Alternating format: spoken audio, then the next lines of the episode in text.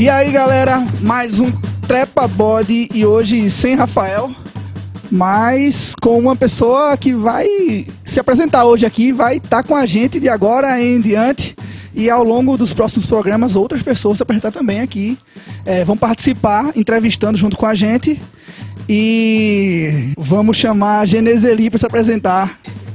Oi, gente, eu sou Lili, Geneseli, né? Lili para que é mais fácil.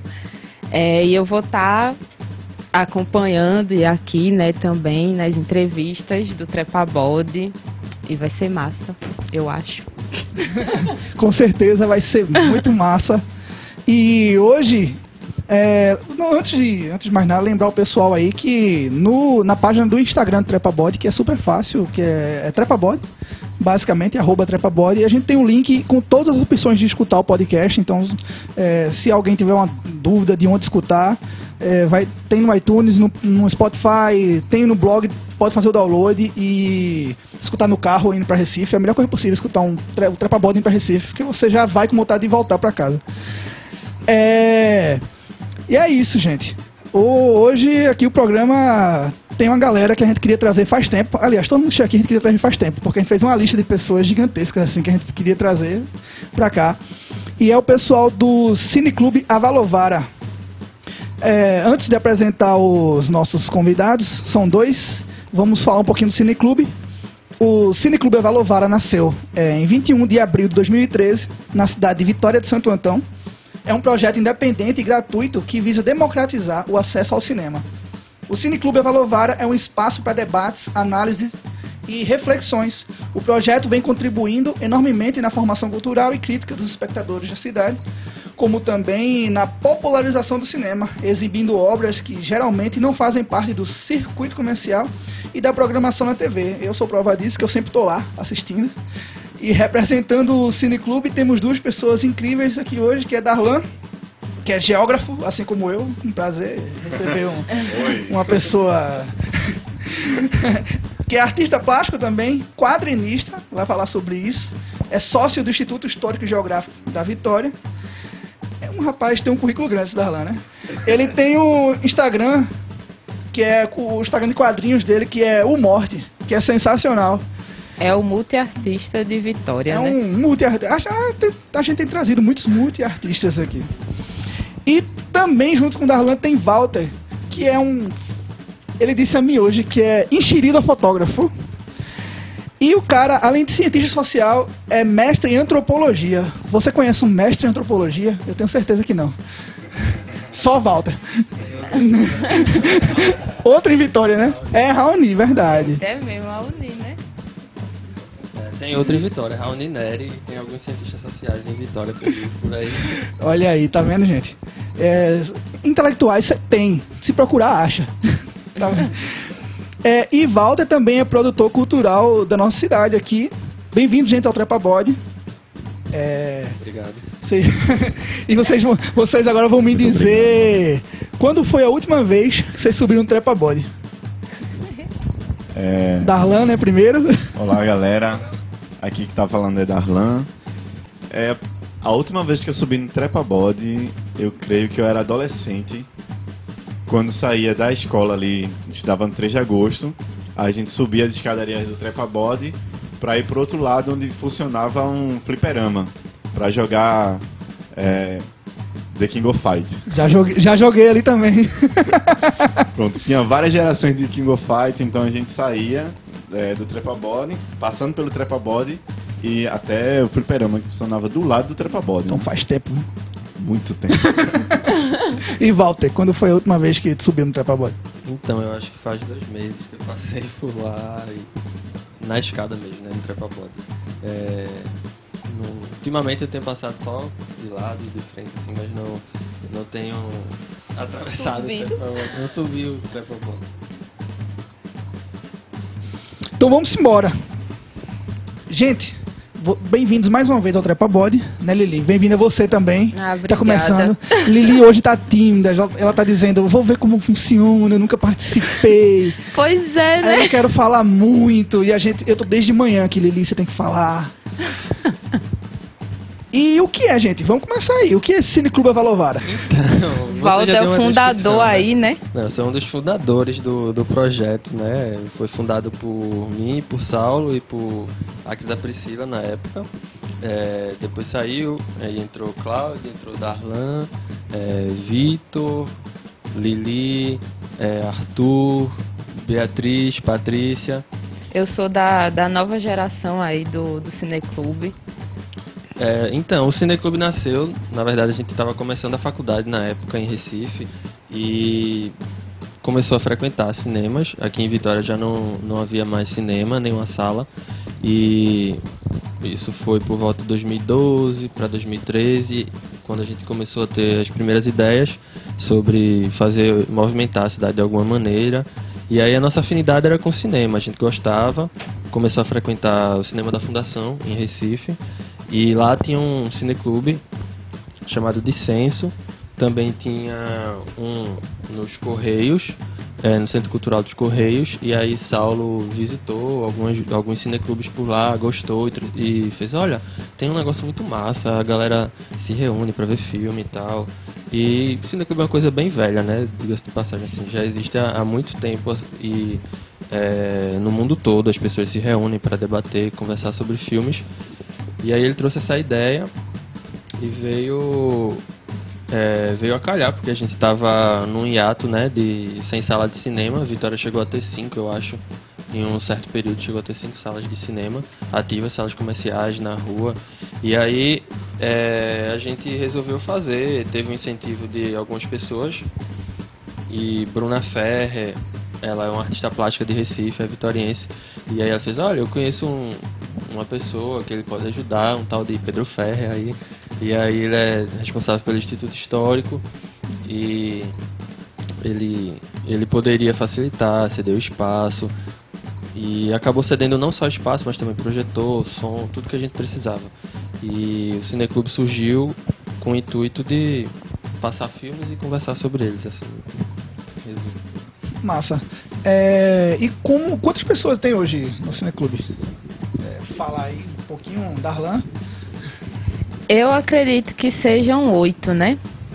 É, eu, Walter, Darlan, Arthur, é, Beatriz, Pati, Claudinha e Saulo.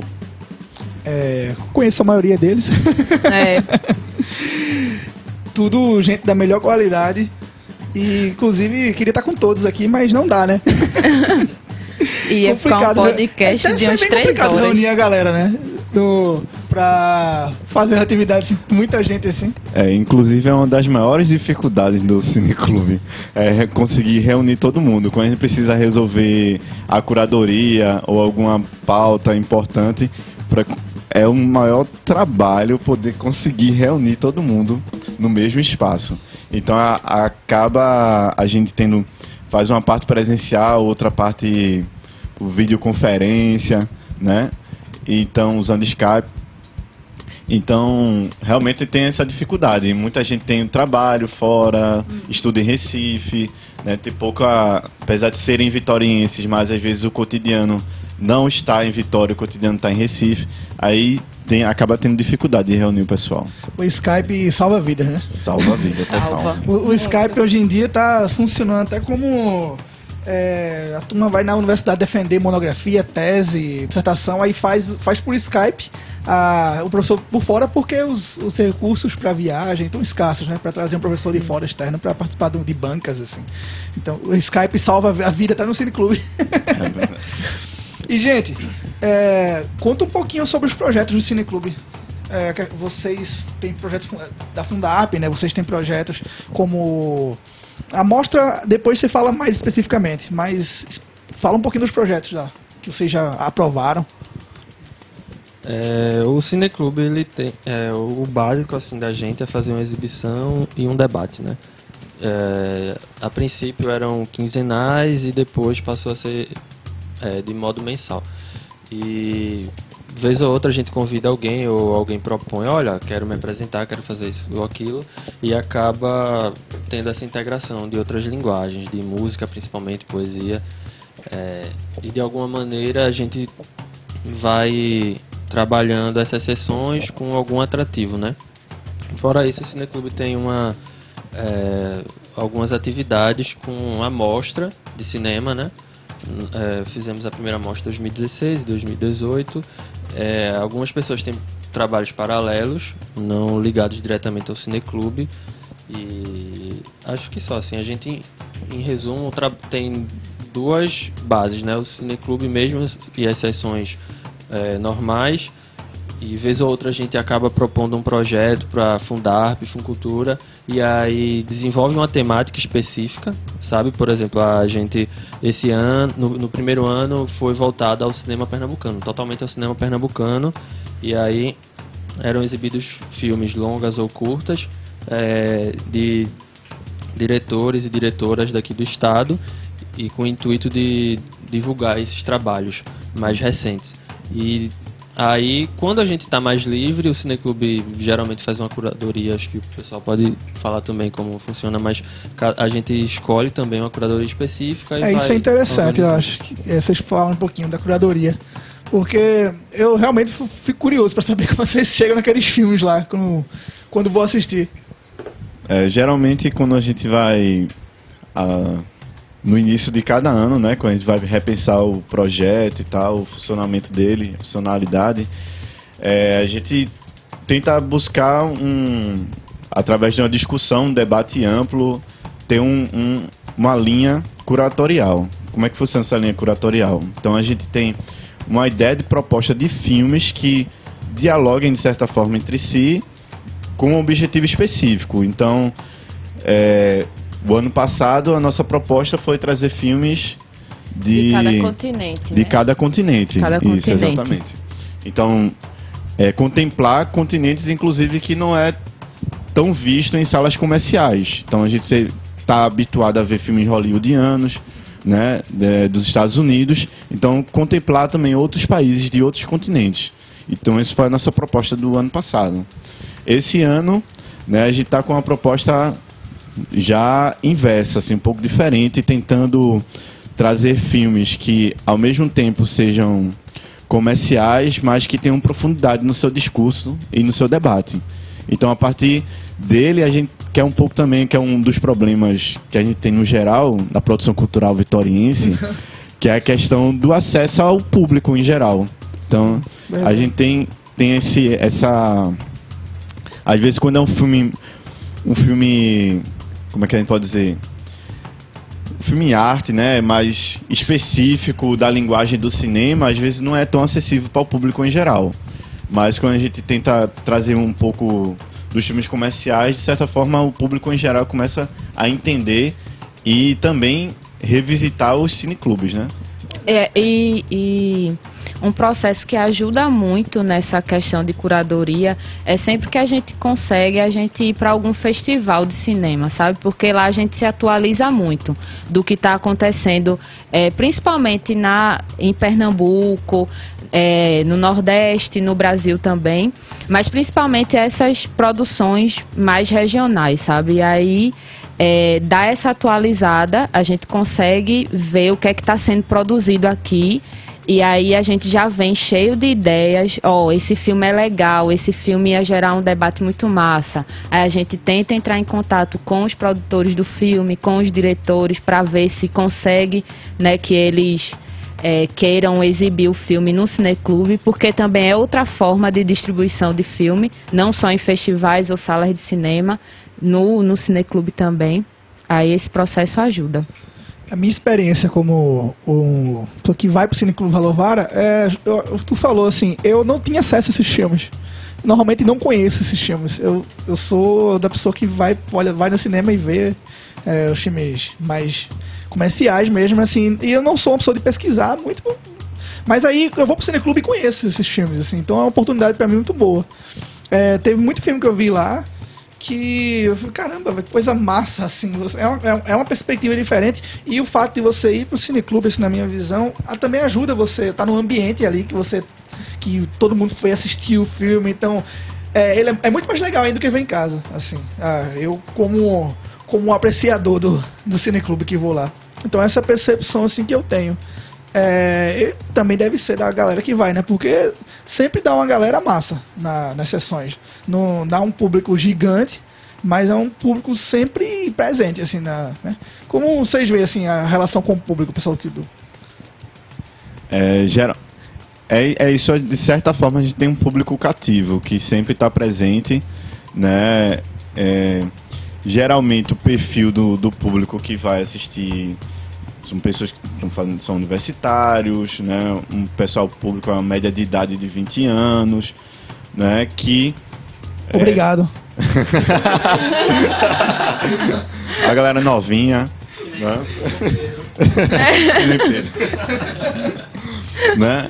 Então a média 20, 25 anos, geralmente é esse público, né? Ele aumentou a média. Né? Porque como tu se inseriu, então acho que aí que era bom aumentar a média.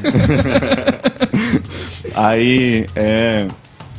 Então, de certa forma, esse público também vai disposto a, a ver o filme, apreciar ele e também a discuti-lo, né? Que é a, é a, principal proposta do cineclube, né? Não só pôr o filme, exibir o filme, mas também refletir sobre ele.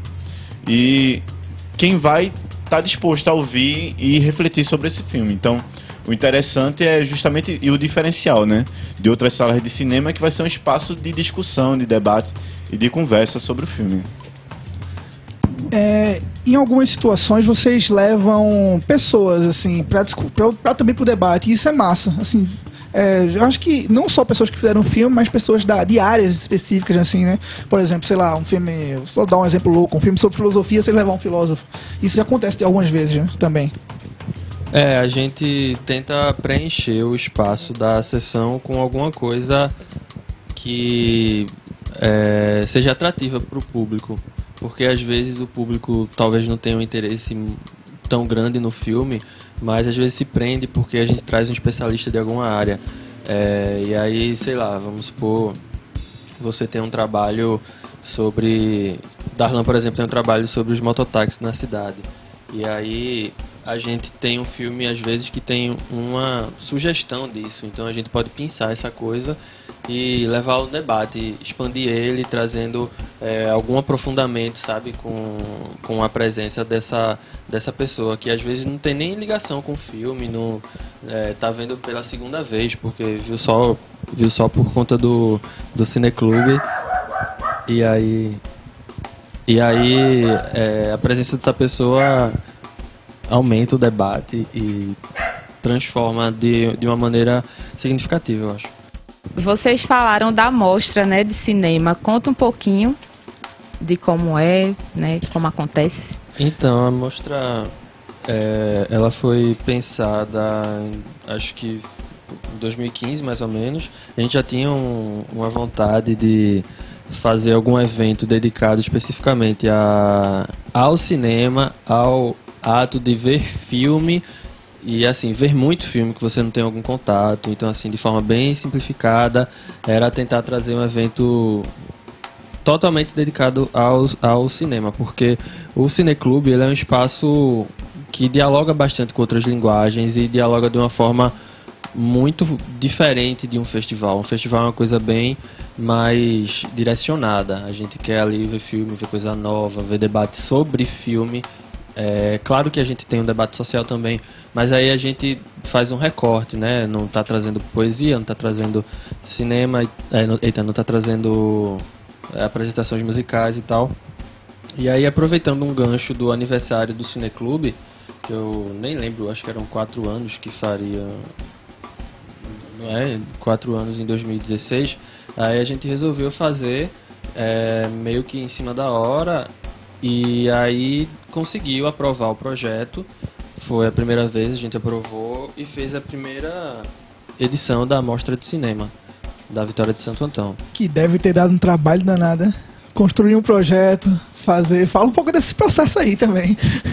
Então, foi, foi trabalhoso, assim, eram noites e a gente já tinha uma certa facilidade com algumas coisas, mas era um projeto totalmente novo, então muita coisa era nova, a gente errou bastante, aprendeu ao longo do processo. E aí, é, nesse processo não tem só o Cineclube, tem é, outras, outras pessoas foram chegando e foram agregando também. Alisson Souza, ele que é um diretor da cidade, é um roteirista, e ele chegou nesse processo, se tornou um fundador também da mostra e começou a pensar mostra, refletir sobre ela, como a gente faria, de que maneira. E aí foi construindo junto ao Cineclube. E acho que a primeira edição foi bem diferente da segunda em termos de processo de elaboração. Eu acho que você sabe muito bem, quando você está começando um processo, a gente vai aprendendo, tem bastante É, O Trepa Body é um exemplo disso. No começo, a gente teve a ideia, depois de uma semana tava gravando. E na- no primeiro episódio a gente fica perdido, a gente vai começar como. Então, assim, as ideias vão, su vão Pois surgindo. é, né, Pedro? Li- Lili é a prova viva disso. É. Eu, eu Rafael tava na conversa, Rafael, a gente precisa trazer mais gente pra cá. Pra, pra participar disso. Porque fica só eu e tu.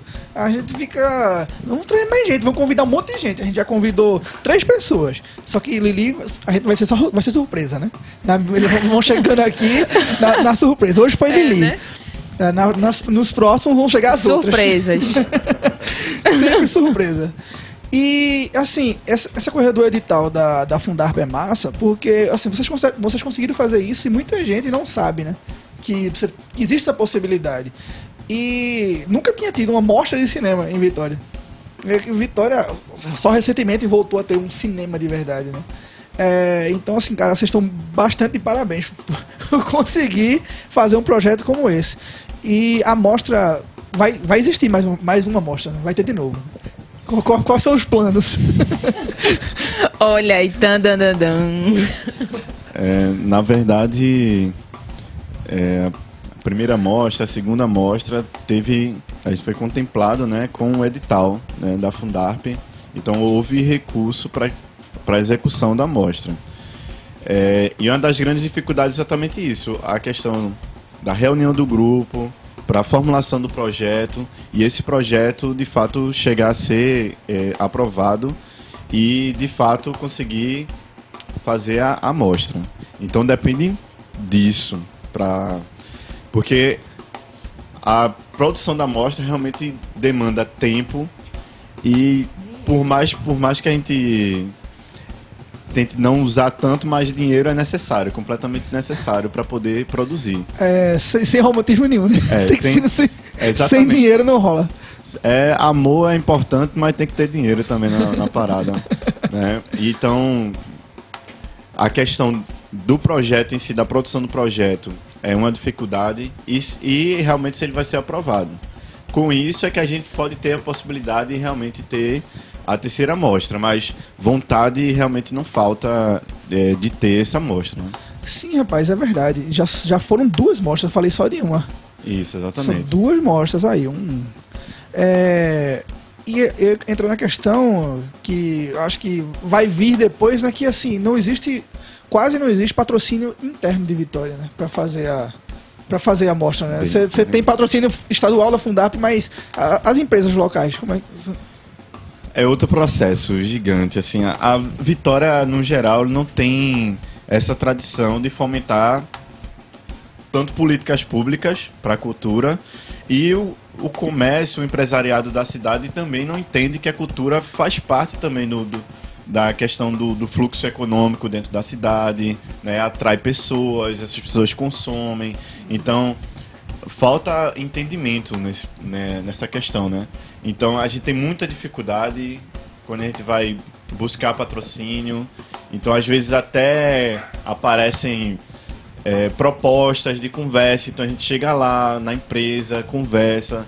Aí vem aquela promessa, mas a promessa não é cumprida, e a gente fica sempre na expectativa de ter um patrocínio, de ter um apoio do, do empresariado da cidade, das empresas da cidade, mas isso é muito difícil porque não existe na cultura da cidade esse processo de financiamento e de apoio. Né?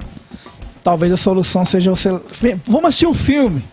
Você leva o, o- o empresário para assistir o filme, ele vai gostar do filme. Vai falar: ó, se quiser um dia vir mais vezes, chegar junto. De repente, acho que pode ser que o pessoal também é, não tenha, sei lá, cabeça, mente aberta, né, pra, de- pra ir, de fato. Porque quando a gente, sei a maioria do, do público é universitário, cara, vamos começar a levar os pais. tá ligado? Eu, eu, pró- próxima sessão que tiver, minha mãe vai estar. Mãe, você tá- minha mãe vai escutar esse programa, ela tá, vai escutar isso aqui, que a gente tá gravando. Mãe, a próxima sessão do Cine Clube Valovar, a senhora vai comigo. Já fique sabendo aí. Ótimo. A gente agora, gente, a gente vai estar pela segunda vez um quadro que estreou no programa anterior, que é a música Pergunta. Né, Lili? Tu quer começar? Não começa.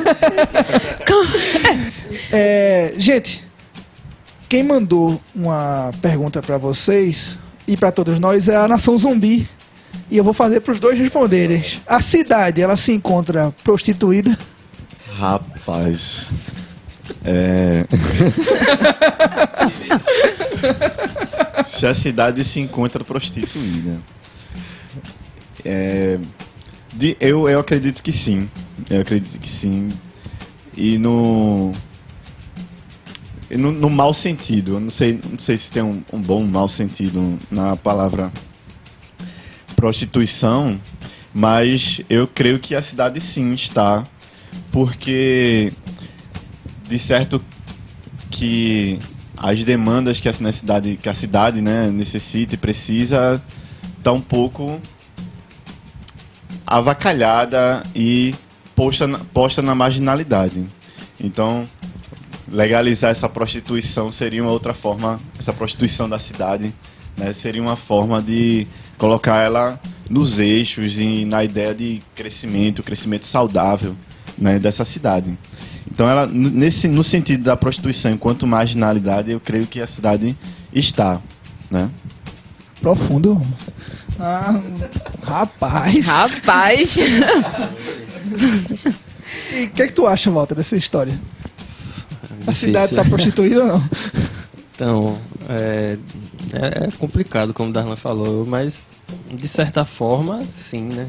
De certa forma, é, não diria, sei lá, prostituída, mas ela tá, tá esquecida, relegada, a- não, tem, não tem cuidado algum, não tem carinho pela cidade. E eu acho que Assim, ela tá. Ela tá fudida, na verdade ela não tá gostando, ela tá fudida.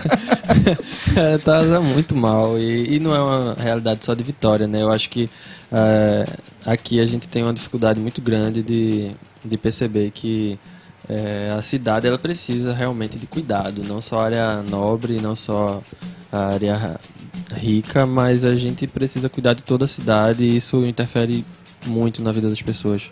Você foi bem, área rica, a nobre são todas as áreas que a gente torne nobre. É, é um conceito que, que colocam nessa nobreza. Essa nobreza. É, agora quem mandou a pergunta foi Bezerra da Silva. E para fazer a cabeça tem hora? Ah, Ente- Entendam como quiser o É. fazer a cabeça. É. bem, eu, eu acho que não tem hora não pra fazer a cabeça não. Porque é, se você quer um bom livro pra fazer a cabeça, então realmente é a hora que você. ao- ao- quando você. Quando há oportunidade, então é a hora de fazer a cabeça. Né? Quando tem. Se for algo entorpecente, aí talvez tenha hora específica. Mas. né? Como se fosse uma cervejinha, tem as horas de folga, né? Então aí vai ter as horas específicas. Mas eu acho que pra, pra encher nossos olhos com o cinema, por exemplo, não tem hora. Qualquer espaço de tempo que você tenha no seu dia a dia é o momento de você preencher com o cinema, por exemplo, ou com uma boa leitura. Então, pra fazer a cabeça, eu creio que não tem hora não. Precisa de oportunidade, mas hora É, então, seguindo com o relator, né? eu acho que não tem hora. Eu acho que é sempre uma hora boa para conversar, para pensar, para refletir, né? E a, a outra aí, realmente tem certos lugares, horários e situações que não dá não pra fazer a cabeça. No, se- no sentido que esperam que a música soe, né? Agora a gente recebe uma pergunta de Belchior. Gente, nós ainda somos os mesmos e vivemos como nossos pais? Cara, é, quando mandaram o roteiro, né, a gente ficou, eu fiquei pensando em casa, refletindo. E eu creio que ainda somos os mesmos, infelizmente. E, e vivemos realmente como nossos pais, né? É, muito pensando que muitas das coisas que a gente faz hoje, inclusive que está acontecendo politicamente, é um processo que repetitivo, né? Que existem novos elementos ali, é, novos indivíduos, novos objetos inseridos, mas acaba no contexto geral, quando a gente vai analisar, acaba sendo uma reprodução do passado, né? Uma reprodução do que nossos pais fizeram. Então, pensando principalmente no aspecto político, a gente realmente ainda está vivendo como os nossos pais. O que é que Walter acha dessa ideia? É cada bomba, viu, velho? Então, pesado. É, então, eu acho que sim, eu acho que a gente acaba diferente. É, eu acho que é, é diferente em alguns aspectos, do nosso pensamento, nossa geração, nossas ideias, mas é, incrivelmente parece que a gente sempre é, lutou pelas mesmas coisas nesse, nesse país, sabe? A gente luta por um lugar melhor, por uma, uma vida mais justa, mais digna e no, os nossos pais, de certa forma, lutaram e, e continuam lutando por isso, né? E aí a gente difere em alguns pontos de concordar ou não com certos pensamentos, mas consegue perceber algum avanço, eu acho, a curto espaço, mas parece que, que é, é uma história, sei lá, uma versão 2 da, da história, sabe? É uma continuação. Assim. Esse, esse quadro é, é, é engraçado porque a, a, pergunta ela não tem uma conotação anterior. É uma frase solta. Então é. você pode responder de diversas formas Exatamente. É, é uma viagem. É uma é, viagem. Essa, essa, essa que é a ideia do. Sim. E isso realmente é que é foda, que eu gostei muito quando eu vi, eu disse, pô, véio, que quadro massa, parabéns. Sim. Muito bom mesmo. e para completar essa viagem, né, quem trouxe agora a pergunta é Vinícius de Moraes. A felicidade é como a pluma que o vento vai levando pelo ar? Volta. meu, meu Deus do céu. Eu, eu não faço ideia. é, precisaria pensar algumas horas aqui. É, talvez a gente esteja afirmando, em caso de concordância com essa frase, de que ela é muito leve, vai embora, some e você não consegue segurar, né? Então acho que não. Eu espero que não. Espero que ela seja alguma coisa mais palpável, mais. É, sei lá, mais próxima e fácil. Felicidade não existe. Né, não, na verdade, é, concordo com o que Walter falou, que de fato é, é algo leve, felicidade é leve, né? É, é, a, natu é a natureza da felicidade, né? A leveza. É, no entanto, ela, ela não é palpável e também não, não pode ser palpável. Você, uma vez que a alcançou, parece que não é, não é ela. Então é sempre um horizonte, né? A, é, a felicidade é sempre um horizonte, né? A ser alcançado. Então a gente tem uma conquista, essa conquista traz, nos traz felicidade. Logo mais essa, essa conquista é uma, se torna uma rotina, por exemplo. Então a gente busca outras coisas. Né? Ou a gente acha que não é suficiente, então a gente vai atrás de outras coisas. Aí. Por isso mesmo, felicidade não existe. Mas ela está aí, presente. e ao mesmo tempo não. É Olha metafísica. Aí, gente. É, Filósofo. Física quântica. As pessoas, é, as, as, pessoas vão, vão ficar pensando depois que escutar vocês, vão ficar refletindo. Refletindo. vão ficar em casa, assim, rapaz. é, Li, vamos voltar agora para as entrevistas, né? Ok. Com, com, os meninos. Agora falar um pouquinho do trabalho individual de cada um. Sim. Darlan, tu é professor de geografia, assim como eu profissão maravilhosa. Com certeza. Por que geografia? Porque é a geografia. eu, eu.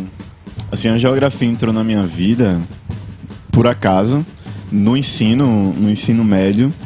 onde eu me deparei com uma ótima professora que me fez ver a geografia como o espaço crítico, como um lugar que eu, eu vi as, ob as observações dela, reflexões dela sobre o mundo, sobre as coisas. Né? Então isso me encheu muito os olhos. E isso me, me colocou, é, me chamou a atenção para a geografia. Mas de início eu tinha muita paixão pela história. No entanto, por uma questão de oportunidade e de dinheiro e tal, eu passei por um processo é, que é comum né, entre os jovens durante, antes de pouco da faculdade, que é a relação entre o trabalho e a faculdade. Né? Se você estuda ou se você trabalha. E né, nesse processo de escolha eu tive que acelerar é, a possibilidade de entrada dentro da faculdade para não me perder pelo trabalho, né?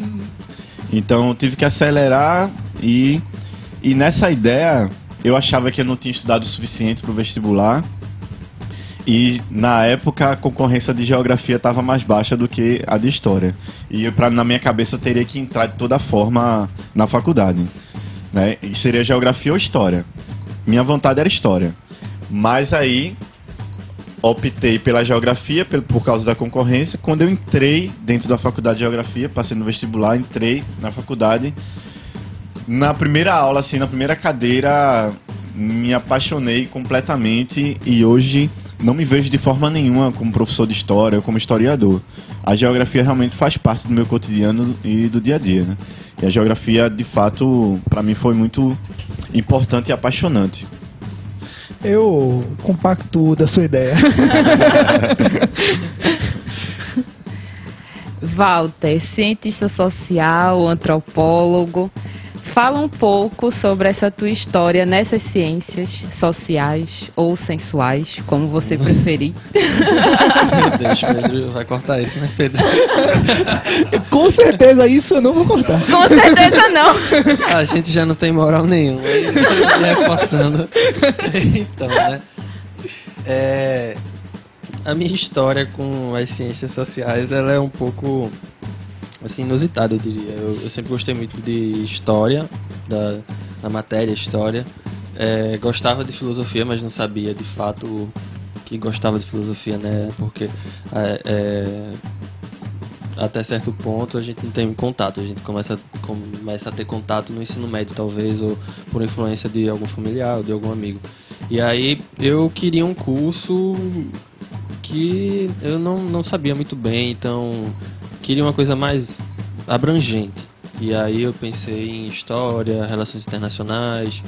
E aí veio a ideia de fazer ciências sociais. O, o meu professor de cursinho falou, olha, você pode tentar, porque é um curso que dá uma, uma base bem, bem ampla. Acho que você, é, como você gosta dessas áreas, tem afinidade, tem afinidade com literatura, é, você pode tentar entrar nela e a partir daí você, você vai moldando a sua formação para um, um campo mais específico. Eu entrei muito com o olhar voltado para para política e um pouquinho para sociologia urbana, mas acabei indo para é, para antropologia, porque a princípio o curso era dividido, não na minha época, mas antes era dividido em ciências sociais, antropologia e ciência política. E aí, com o tempo, é, ciência política saiu, se tornou um curso à parte, e antropologia e sociologia continuaram. É, e eu fui caminhando, fui experimentando um pouquinho daqui, um pouquinho dali, de grupo de pesquisa, de cadeira, e acabei indo para antropologia, no campo mais ligado a, a carnaval, a cultura popular, e por fim a antropologia visual, né? Que acabou casando com as atividades é, extracurriculares que eu fazia, que eu gostava muito. Então eu acho que foi um processo de descobrimento e descoberta, né? Ao longo do curso, foi muito importante. Apesar de que é uma é pergunta triste, um dia triste né? do, do, presidente tendo dito que Sim. vai cortar os investimentos nessa área, né? Obviamente por, por motivos de, de não querer uma, um pensamento crítico ele gosta de voltar atrás, né, nas decisões. Tomara que nessa ele também volte. É, pois é, ele gosta mesmo. Aí, vamos falar agora com Darlan novo. Oi. Que Darlan, além de professor de geografia, que é uma profissão maravilhosa. Melhor profissão. ele é artista plástico e quadrinista. E, cara, Darlan, ele fez um quadrinho uma vez que eu achei sensacional. Vou- Tô dizendo isso aí lá ao vivo agora. Nossa, e pela mano. primeira vez. Que é o quadrinho que ele tem do O Morte. Uhum. E que ele tá lá, o, o- o personagem, né? O Morte, com, é um gatinho do lado dele, né? É um gato. né? E ele observa, nossa, o que é aquilo? Aí ele responde que é uma bolha social. Sim. Ah, Cara, fala um pouco desse trabalho teu aí do, É. do Mord, do, do que tu faz. e, fala de- e fala também desse quadrinho que eu, eu sou fã desse- dessa tirinha, na verdade, Essa né? tirinha, É, é verdade. É, então, eu, os quadrinhos surgiram na minha vida, assim, desde, desde a infância eu gostava muito das tirinhas de jornal. Inclusive eu procurava jornais e recortava as tirinhas e, e guardava essas tirinhas, né?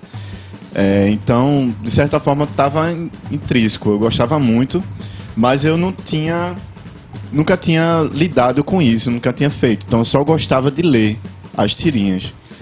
Aí, certo dia, caiu na cabeça de, de tentar criar um personagem. E o primeiro, meu primeiro personagem, na verdade, não foi um morte. Foi um personagem que chamava Vitória, que era fazia parte de, do, do blog daqui da, da cidade no Facebook, que era o Deu Carai. Né? Tu tá tudo dando spoiler aí, sim. Porque tô- tu tá entregando que tu Mas- fazia parte disso aí. É, né, na verdade. Que era uma coisa anônima, né? Que a gente não se revelava. Era anônimo, Era, né? até agora. Não, mas todo mundo já sabe já, de certo. Por isso que eu tô falando. Todo mundo já. não. Não sabia disso? Não?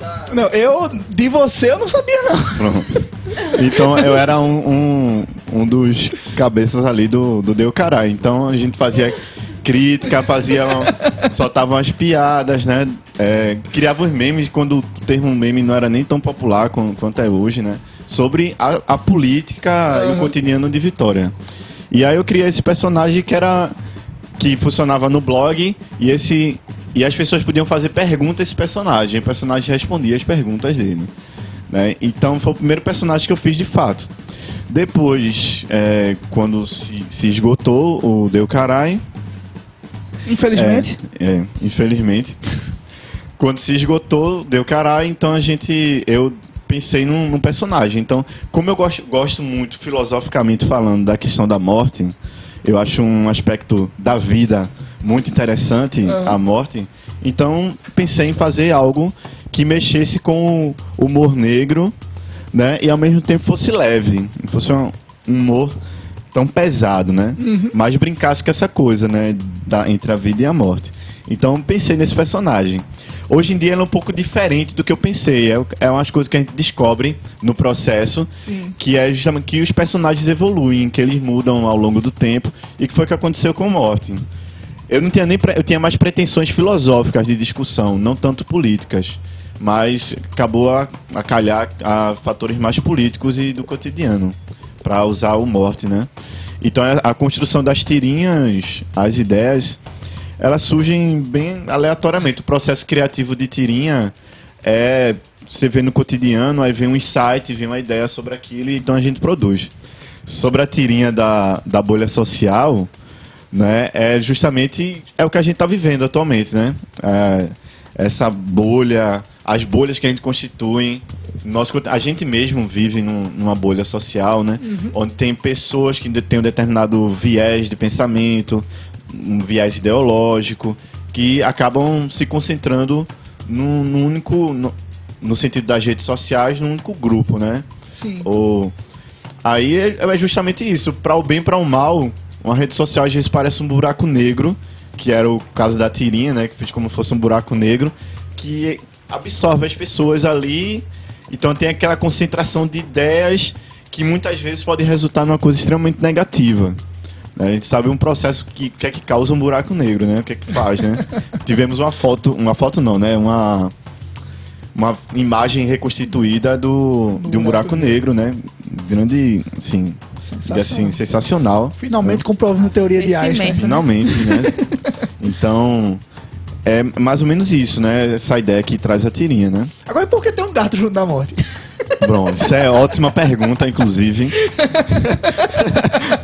Então, o gato da morte é, é justamente aquela ideia, né? do- da quantidade de vidas, aquela mitologia do gato, né? que- da quantidade de vidas que o gato tem. E o fato também que existe a ideia de que o gato é um, um ser que fica entre os dois espectros, entre a vida e a morte. né? Então, esse gato que fica entre a vida e a morte é o personagem que ao mesmo tempo conversa com a morte, mas ele não está morto, mas ele está lá presente conversando com a morte. Então, e o gato tem esse poder, né? Os nossos gatos aí, de repente, se vocês veem ele parado olhando para um lugar só, né? Então, vamos ficar É, atentos. pra quem cria gato, o que tu falou tem todo sentido. é, é, a, é isso. a coisa que o gato É. planeja a nossa morte. É bem isso aí. né? Tem o gato de Schrödinger também, a ideia, né, de o gato estar Vive vivo, e morto ao vive e mesmo morto ao tempo. mesmo tempo, né? Tudo isso que fez com que eu colocasse um personagem de contraponto com a morte, um gato. É, divulga o Instagram como é o link pra.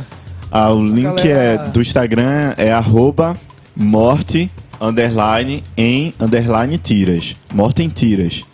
Né, Ainda que, bem que não é em tiros. é. Atualmente tá muito em moda a morte em É, tiros. né? exatamente. Infelizmente, ainda bem. Infelizmente, sim. Infelizmente. É, Walter, além de, de ser cien- cientista social, antropólogo, também é produtor cultural, é, que está envolvido em alguns projetos, né? Fala um pouquinho desses projetos. É, en- então, Pedro, tu corta esses aí, fica muito. Eu tenho uma atuação também como, como produtor em alguns projetos aqui, em parcerias com alguns agentes da cidade, com Eric Araújo, com quem tive o prazer de fazer uma gravação anunciada junto com o Saulo é, sobre uma um- uma personagem de Pirituba, que é um distrito aqui da cidade. É, também atuo como fotógrafo still de alguns projetos. É, também participo do LAV, Laboratório de Antropologia Visual, e lá ajudo nas pesquisas, com, seja com o orientador ou uma pesquisa coletiva né, do, do espaço, como o Festival do Filme Etnográfico, que, é- que acontece em Recife, o FIFER. E aí, basicamente, eu estou nesse, nesse limiar, assim, de um lado com o cinema, as atividades, os projetos daqui, que eu tento desenvolver, ou que estão engavetados, e os que me convidam para atuar como fotógrafo, ou como produtor ou executivo de algum modo, e também o- os pessoais, né, do, do campo acadêmico e de pesquisa mesmo. Massa, Walter. E fazer uma pergunta pra vocês dois agora. Mas assim, vocês já comentaram sobre isso, mas assim, uma questão, de uma forma mais pessoal, como é fazer um projeto de cinema assim, Vitória? Assim? Como, é, como é fazer isso? Acho que até Lili pode também responder essa pergunta, já que ela faz parte do, do Cineclube também, né? Lili? Como é, Lili, fazer um projeto de cinema em Vitória? Vocês jogam essa bola pra mim. é... Eu acho que, primeiro de tudo, é desafiador. É, é bem clichê isso, sabe? Dizer que é desafiador. Mas é o que eu sinto, assim. É... Porque é como se você estivesse nadando contra a corrente, principalmente no momento atual, né? Do- de tudo que a gente tem passado e os vários golpes que vão que vem sendo é, que a gente vem sendo golpeado, né? É, então, assim, é, é- você vai contra a corrente porque você está numa, numa questão de resistência mesmo, sabe? Você fazer um projeto de cinema. E ainda mais um projeto de cineclube, que dentro do cinema é a parte menos glamu, glamu, glamourizada, sabe? Não tem glamour, é- é, não é muito falado, mesmo sendo um- uma atividade muito antiga, é, não se é não se dá muito destaque ao cineclube. Então é você constantemente estar numa resistência. Numa resistência para continuar é, se reunindo para fazer as sessões e os debates. Numa resistência para você ir atrás de um, de um financiamento, de um incentivo, para que você consiga fazer, porque não é só você pegar um filme juntar pessoas numa sala, exibir o filme e conversar, tem toda uma demanda, demanda de, de, divulgação, demanda de produção, de que tem que trazer as pessoas, gasta com, com gasolina, gasta. Tô, tô trazendo bem assim a questão sem glamour mesmo, porque é isso que a gente vivencia no, no projeto. Mas, de qualquer forma, isso é muito recompensador, porque também o Cineclube, além de ser um espaço de muita resistência, é um espaço de muita troca de afeto. Afeto no seu sentido mais amplo mesmo, assim, de como as pessoas afetam você e como você afeta as pessoas, né?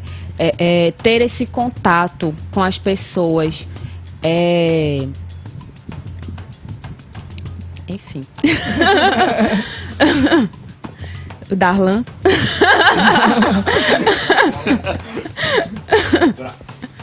É, é exatamente isso que ele falou. Então é uma coisa de resistência, de persistir.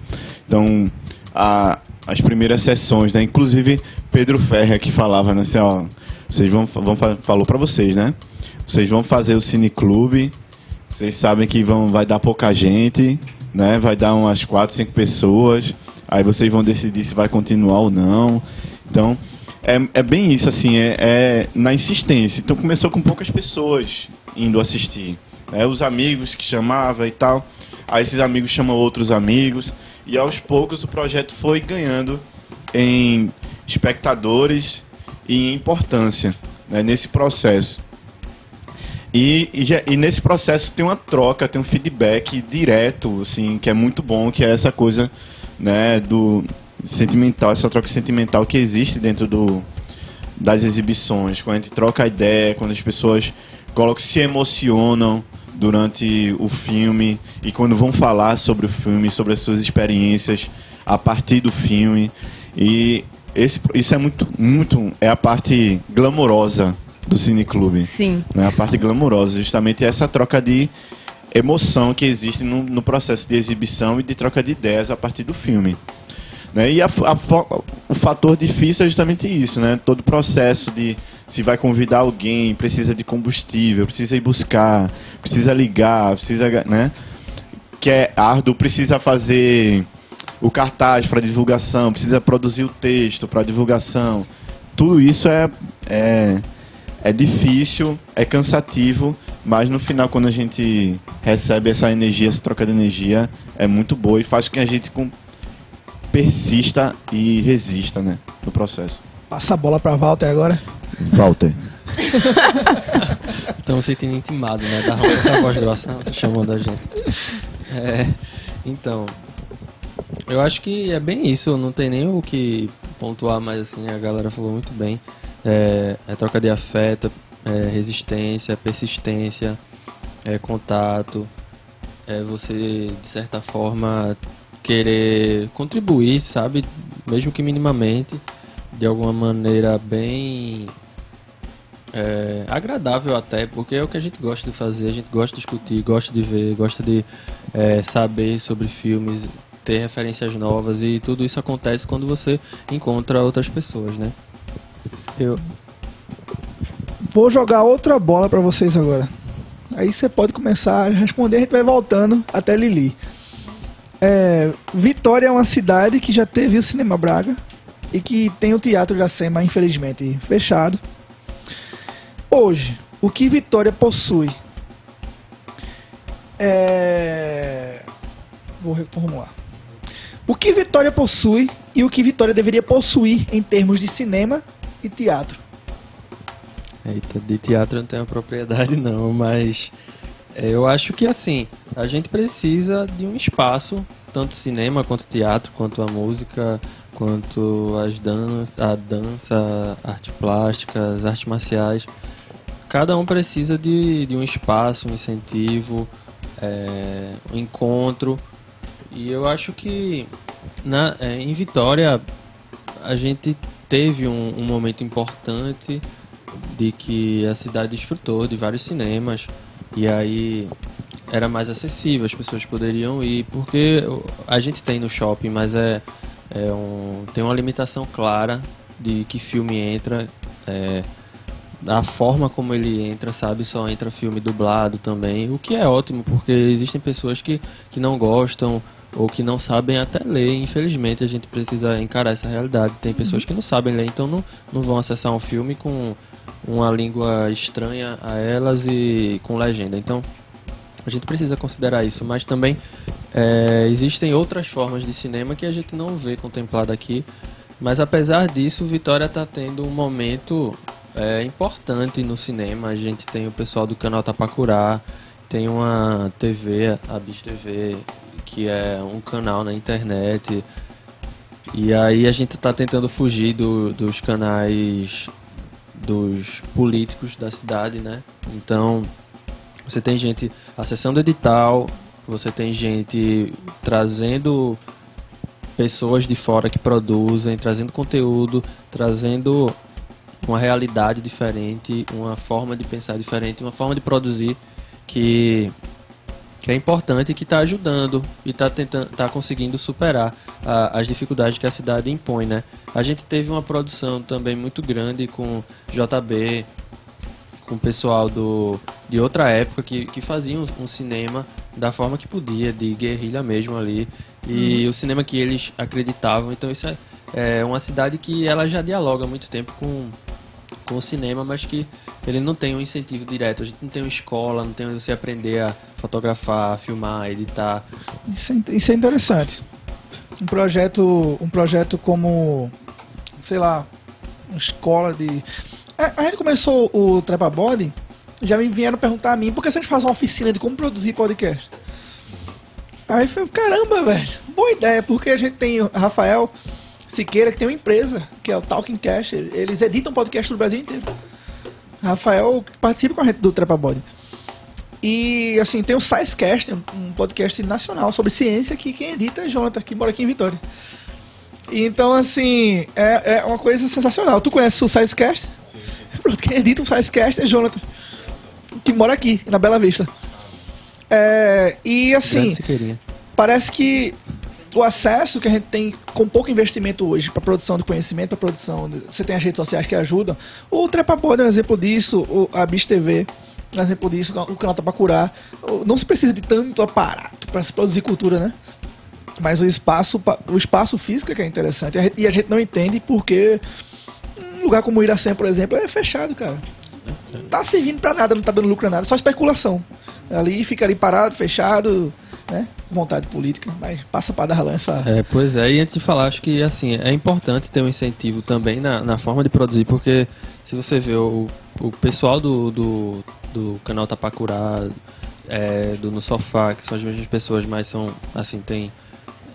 Tem o, é, o Virabicho, são o, No Sofá é um programa do canal Tapacurá, né? Então Isso. tem o Virabicho, que é a série deles, e o, é, o Talking Show, digamos assim do que é o no sofá. Talk show Tupiniquim. É, exatamente. E você vê e, e, você vê que tem ele consegue chegar nas pessoas, as pessoas gostam, se reconhecem. Pô, tem um, uma figura ali que às vezes você esbarra na rua, é, tem um cantor que você admira que não tá no, nos canais é, tradicionais e maiores. E, e você vê que essas pessoas conseguem fazer uma coisa às vezes milagrosa com pouco que tem. Imagina se a gente tivesse um, uma condição, né? Uma, um incentivo. A gente consegue incentivar a indústria tradicional, mas não consegue é, incentivar a indústria criativa, que é um problema, eu acho, não só de Vitória, mas é do país, assim, entender que, que a indústria criativa ela também gera renda, gera ela devolve o investimento, né? Então é, é isso que a gente precisa se ater também. Qual era a pergunta? É, o que Vitória tem e o que Vitória deveria ter em termos de cinema, em termos de teatro, ou o que mais tu quiser falar. Ah, sim, sim. é, o que Vitória tem. Vitória tem, tem um espaço que, que no caso é o Silogeu, que faz parte do Instituto Histórico da Vitória de Santo Antão. E tem esse espaço, mas ele também não é suficiente para os anseios e para, inclusive, o que Vitória tem a capacidade de produzir, que produz e tem potencial de produção. Então, não é um espaço suficiente. A gente entende que não é um espaço suficiente. Precisa de outros espaços públicos, outras máquinas públicas que possam fomentar ainda mais a produção cultural na cidade. E é uma produção cultural que tem grande potencial de, de atração turística, de é, geração de riqueza. Então, a produção cultural de Vitória precisa de um espaço como esse. A gente, então, a gente vê o Cine Teatro Iracema fechado, que é um espaço espetacular, com grande capacidade de público, que poderia atender grandes espetáculos, inclusive, né, nacionais, e que está lá, fechado, a poeira comendo e sem utilidade, sem função pública nenhuma. E isso acaba deixando a gente triste quando a gente passa por lá e vê o espaço completamente abandonado. E ele poderia ser tão pujante e, e vivo, né? É, os meninos já, já falaram muita coisa do que eu concordo também.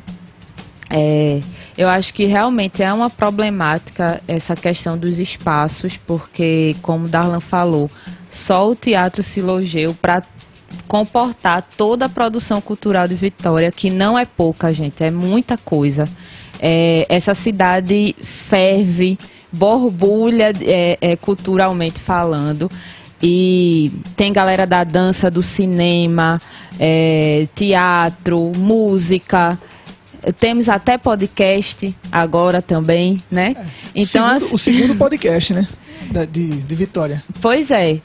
Já. Pois é. Tem até, uma, tem até uma galera do rap também que está emergindo na cidade, né? Crescendo Isso. e fortalecendo na cidade. Isso. As youtubers, as meninas do Realezas, que está fazendo um, um, trabalho muito massa de, de empoderamento é, é, feminino, negro, né? Na cidade, chegando junto das pessoas para desconstruir um monte de coisa.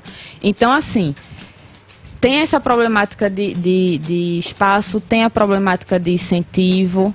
A gente acaba até repetindo algumas coisas porque é isso, né? E, e, é muito isso que Walter falou, que as pessoas que produzem cultura aqui têm tanto potencial que sem, sem a estrutura necessária já fazem é, grandes produções, gran coisas muito legais que, que já foi até para o, o, o Vira Bicho, foi para outros festivais, né, fora da cidade. É, que foi é, produzido pelo canal Tapacurá, do Val, Arthur, Sam, a galera que tá na resistência também. Então, assim, sem a estrutura básica, já fazem isso. Imagina com um incentivo, sabe? E é muito isso, assim. Tem que parar de achar que a arte não dá retorno, dá muito retorno, inclu é, e retorno não só financeiro, mas retorno social também, que é muito importante. As pessoas não conseguem é, é, visualizar a importância de um retorno social. De uma pessoa ir no cinema, se reconhecer na tela e se empoderar com aquilo. Né? E, e dizer, ah, eu posso também, eu posso estar ali também. Isso é muito importante. As pessoas precisam começar a entender isso. Continuando com os meninos, né? É, Darlan e Walter. O que a geografia, os quadrinhos, a ciência social e a antropologia podem oferecer ao cinema vitoriense? Rapaz. Acho que cada um responde pela sua parte, né? É, pela, pela parte que me cabe neste latifúndio, né? Eu, sobre a questão da geografia e do, dos quadrinhos, é, principalmente pela geografia, eu entendo que a geografia é um espaço muito amplo de discussão. A gente, a gente sabe que a geografia é uma ciência integradora, né? Né, que envolve outras ciências e tal. Inclusive, isso é, é, é Falha um... miseravelmente. Exatamente. E é isso que quer dizer, para o bem e para o mal, porque essa, essa, o fato da geografia ser muito ampla acaba trazendo crises para elas mesmas, crise existencial, né? dentro da pologeografia, né? Então, é, quando, quando inclusive nas abordagens, quando a gente traz o, o, filme e tal, então eu acabo pensando no filme muito no, no viés geográfico mesmo, de análise. Aí quando a gente faz aquela primeira discussão após o filme, quando a gente quer. Às vezes. Desculpa, o público fica com vergonha de falar, então eu uso muito alguns dados geográficos sobre o, o filme, né, sobre a paisagem do filme, sobre a ambientação dele, as relações sociais que estão sendo discutidas ali naquele filme. Então trago muito o viés da geografia para dar a abordagem inicial e o público se sentir mais à vontade para falar. Então é, eu uso a geografia no cinema justamente para isso, né? E toda a discussão social que, e de debate que a geografia pode trazer, então eu absorvo dos filmes e coloco na discussão. Né? Maravilhoso. A pessoa assiste aula com o Darlan comentando o filme e nem sabe. Tá, tá aprendendo por, Isso, inclusive na por, sem querer. É, é inclusive é exatamente é aquela coisa, aquela coisa discreta, né? Enfia geografia em tudo é, que exato. a gente consegue. Então, é, inclusive na, na própria cotidiano em sala de aula a gente acaba usando muito o cinema, né? O audiovisual no geral para poder falar sobre alguma coisa. Então a geografia de certa forma utiliza muito do cinema para poder gerar seu, seus discursos e seus debates. Walter. Aderi. Eu acho que a antropologia ela nasceu já dialogando muito bem com o cinema e com a fotografia.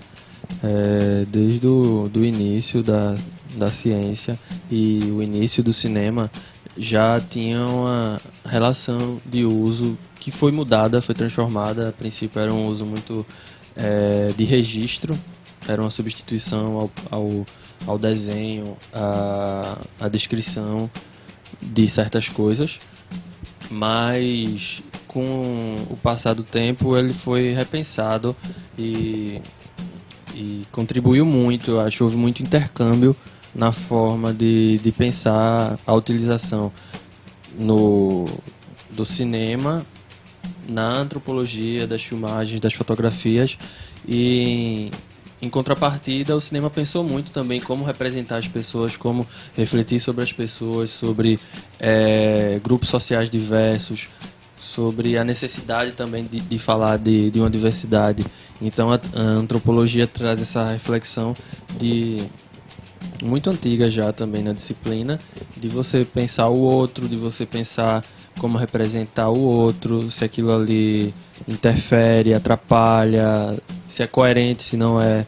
E também repensar a imagem, né? Não, não tratar a imagem como um dado em si, uma coisa é, inquestionável, uma coisa assim, pronta, que você só absorve.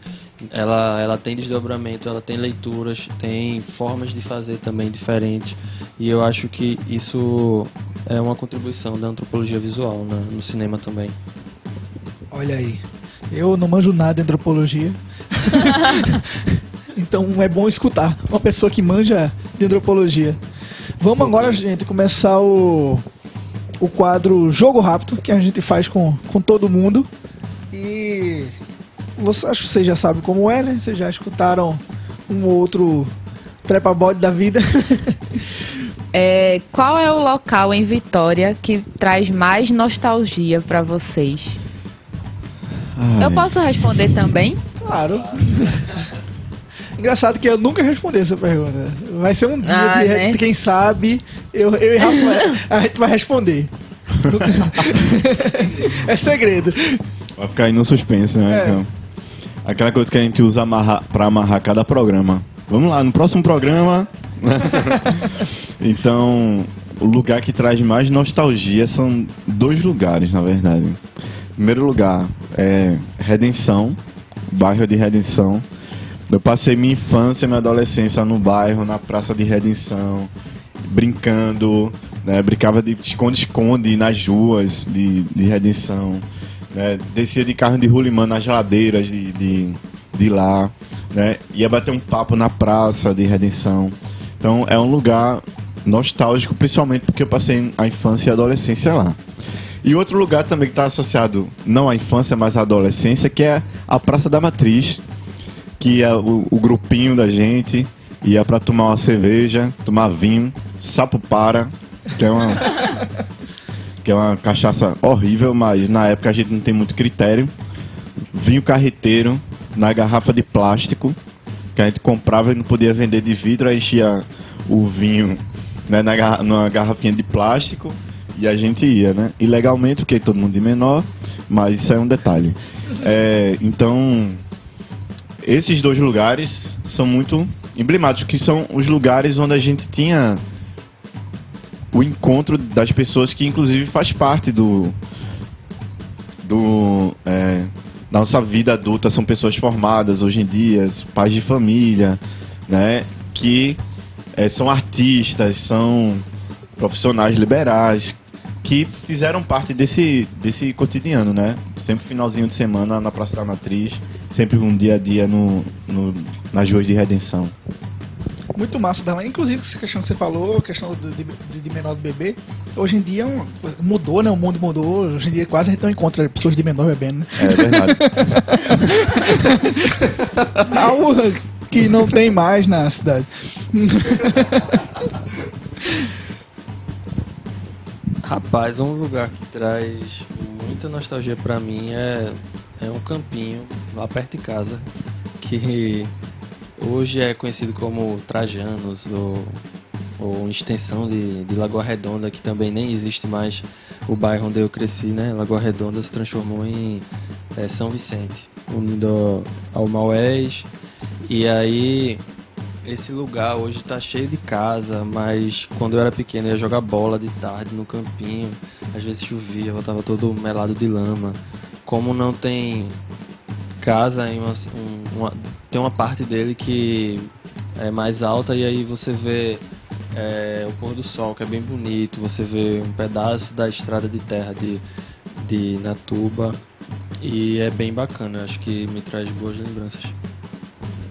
É, seguindo a linha de Darlan, também o lugar que mais me traz nostalgia é Redenção é, especificamente em frente à Igreja Católica, porque o meu grupo de amigos da adolescência, da, ali, né? Final de, da infância, início da adolescência, a gente era tudo baratinha de igreja. É e aí. Só que a gente também era uns capetinhas, assim, porque quando a gente saía da igreja saía a máscara de anjo, a gente colocava a máscara de capetinha e saía gritando no meio da rua e dançando, pulando e assim festejando e só memórias muito boas assim dessa dessa fase da minha vida que a gente não tinha muita preocupação com os boletos para pagar, né? E aí era isso, muito bom. E foram ótimas as memórias. E qual acontecimento em Vitória que marcou, ou que marca a memória de vocês, assim, na vida de vocês? Bem... A hecatombe do Rosário. Eu consegui sair vivo na hecatombe. é...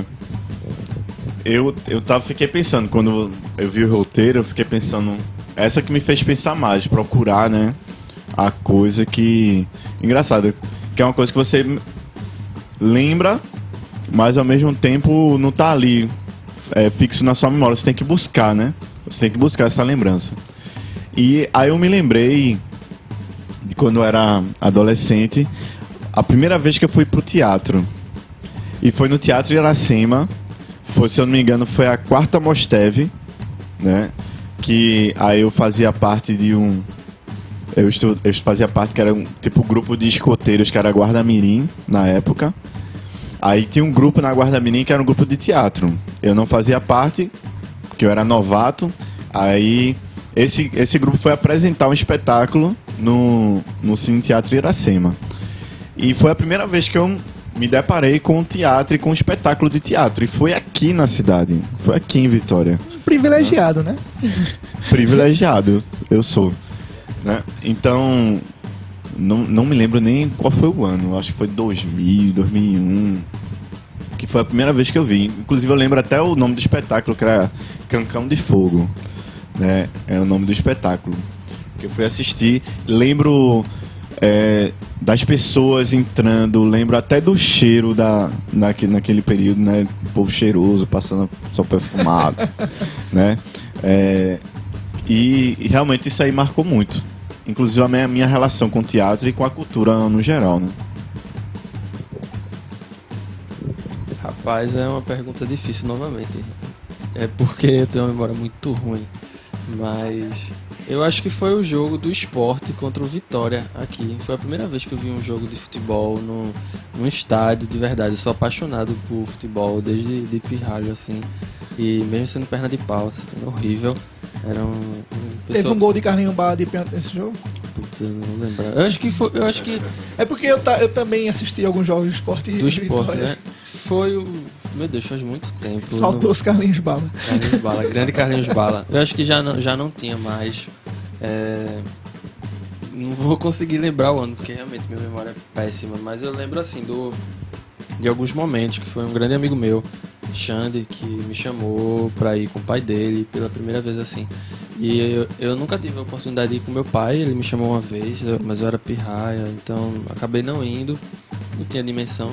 E ele depois se foi e não, não tive mais oportunidade. O esporte, o time esporte, é, foi uma herança e eu tive o prazer de ver ele jogando aqui em Vitória. Uma coisa simples, você vê no, você ouve no rádio, você vê na televisão. Já fui para Ilha do Retiro outras vezes, mas tem um, um, um, um simbolismo grande, né?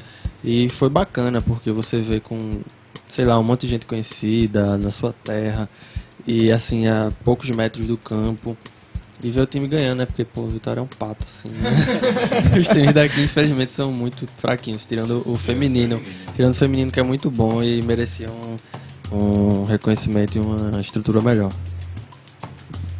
É, o meu são dois, e aí, co- coincidentemente, um foi no teatro e o outro foi num jogo do Santa Cruz. É, o do teatro foi uma professora minha de história, que ela chamou a turma pra gente assistir uma peça, e eu nunca tinha ido no teatro, eu já era ensino médio, acho que primeiro ano. É, porque assim, meu contato com teatro cinema foi muito tardio. Não, eu não era assim uma pessoa que costumava, né? Tanto é que hoje mesmo eu tava falando pros meninos que eu nunca vi Rei Leão completo, né? Que é tipo o filme da infância de todo mundo. Mas enfim, ela convidou a turma e aí a gente foi. E era uma peça sobre a ditadura. E aí teve uma cena, é, uma das cenas foi que uma, uma mulher estupra, estuprada, né? Eita, chega, emociona. E aí foi muito impactante, assim, porque eu nunca tinha tido contato com teatro. E eu lembro, assim, que as luzes eram muito, muito boas, assim. Tipo, a iluminação era muito boa, umas luzes bem, bem fortes. E nesse momento dessa cena também, foi, foi um momento muito triste, né, e atordoante, e enfim, marcou e eu acho que aproximou muito, me aproximou muito com essa professora de história. É, e o outro momento foi na minha infância, quando teve um jogo do Santa Cruz contra o Vitória no, no Carneirão. E aí meu pai é um tricolor roxo e eu sou muito apegada a meu pai. Aí eu acho que eu devia ter uns seis anos, ele me vestiu toda de Santa Cruz, até meião. E me levou pro estádio. Tipo, minha mãe, não, não, porque vai ter briga, não sei o que lá, vai ser ruim. Mas mesmo assim, ele me levou e eu assisti todo o jogo e foi ótimo o jogo, foi tudo ok. E foi massa. O Vitória ganhou? É. Ai, agora eu não vou lembrar, mas eu acho que foi o Santa, hein? E se o Santa Acho ganhou, que não foi foi o tudo Santa- ok, não. Eu acho que foi o Santa que ganhou. não foi tudo ok, não. É, mas só um adendo, aproveitando que falaram do Carneirão, né? E realmente o Carneirão é outro espaço que simplesmente foi, Tá abandonado. foi abandonado, né? Um espaço que poderia trazer novamente esses jogos, esses jogos poderiam. É. Porque quando a gente fala politicamente, os políticos sempre pensam na questão do recurso financeiro, do dinheiro. né? Então a gente sempre. Então esses jogos vão atra- atrair pessoas, as pessoas vão consumir, então é dinheiro e recurso para o município.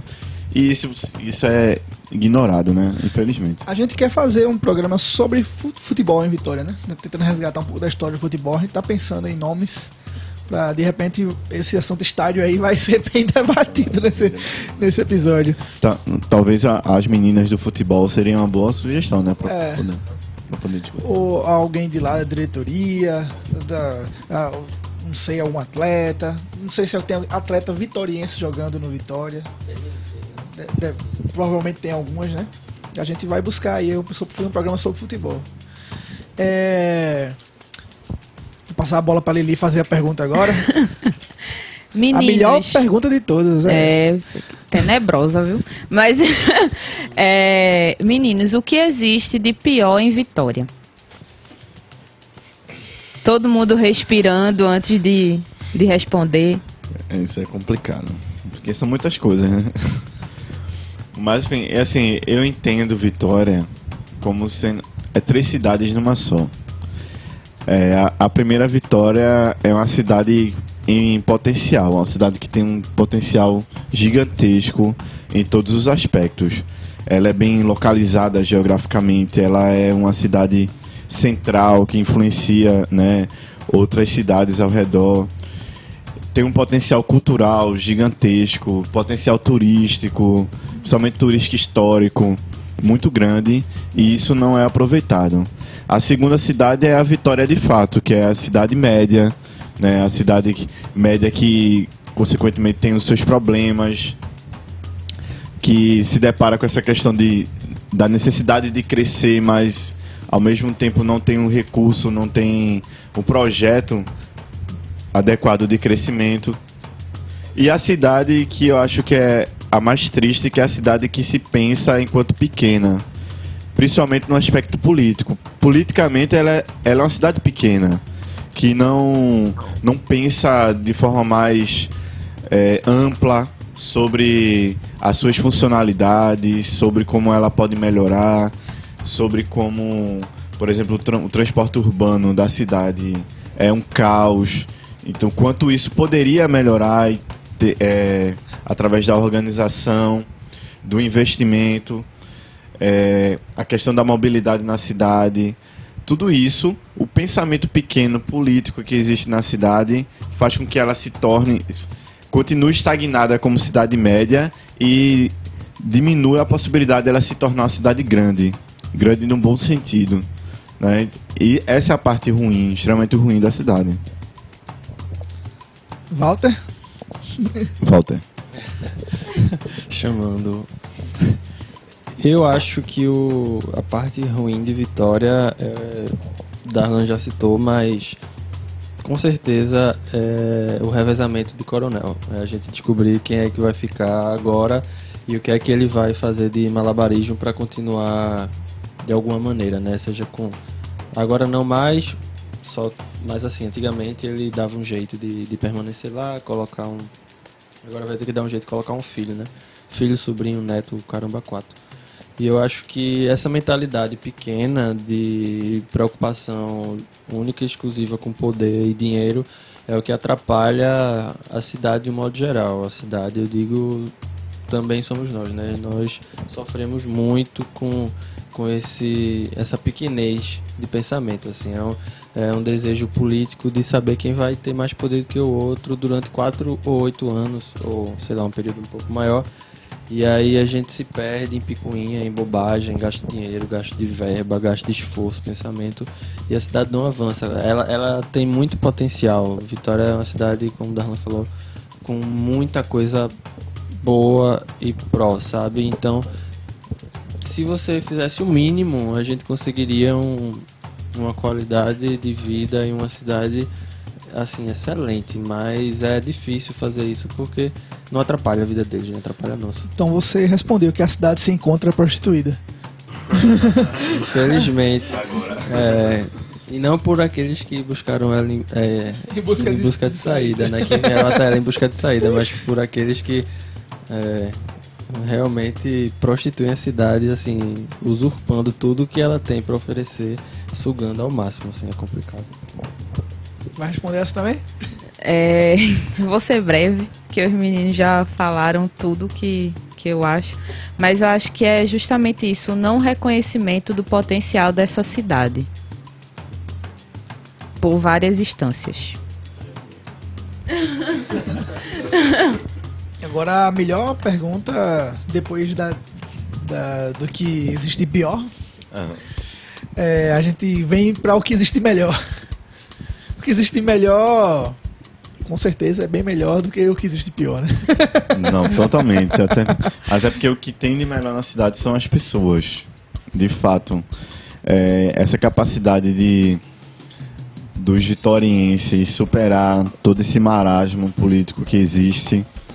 É, esse potencial cultural que a cidade tem, que mesmo sem apoio, tanto público quanto privado, ainda se consegue fazer muito se consegue ocupar os espaços existentes, os poucos espaços existentes na cidade e a resistência dessas pessoas é, na ocupação desses espaços. Então eu acho que esse é o ponto crucial e realmente extremamente positivo da cidade. O quanto as pessoas estão dispostas a lutar e o quanto elas estão dispostas a resistir culturalmente aqui, né? Grupos antecessores a gente de gerações, tanto na questão da música, do teatro, é, do cinema, né? A vanguarda, vamos dizer assim, a vanguarda vitoriense que é, mesmo sem querer resistiu até um certo tempo até surgir outra geração que também tivesse disposta a produzir teatro, a produzir música e a produzir cinema dentro da cidade.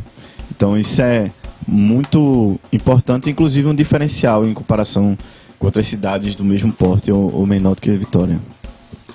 Massa. Simbora para próximo a responder. O próximo. Lili ou Walter? Darlan roubou a minha resposta, velho. Furto, Mas furto. é, é exatamente isso. O melhor de Vitória são as pessoas. É... Tu roubou mu- muito a minha resposta. Mas é isso. São as pessoas e esse, esse potencial mesmo de, de insistência, persistência, resistência e todas as ênsias possíveis. É... E também, assim, o acolhimento, sabe? O acolhimento e é, é, esse carinho. Rola, rola muitos afetos entre as pessoas de Vitória, sabe? E, E é alguns isso. desafetos também. E alguns desafetos também, né? Que é super normal.